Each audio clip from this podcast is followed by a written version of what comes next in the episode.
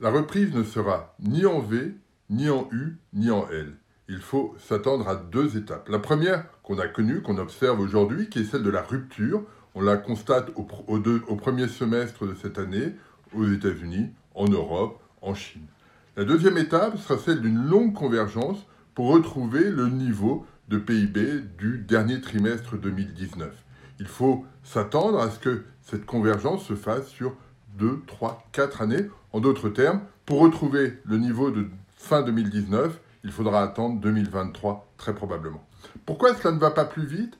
Deux raisons principalement. La première, c'est que dans cette situation d'incertitude, quand il y a toujours la possibilité d'une deuxième vague de contamination, les entreprises et les ménages sont très prudents dans leurs dépenses. Les ménages épargnent, les entreprises n'investissent pas.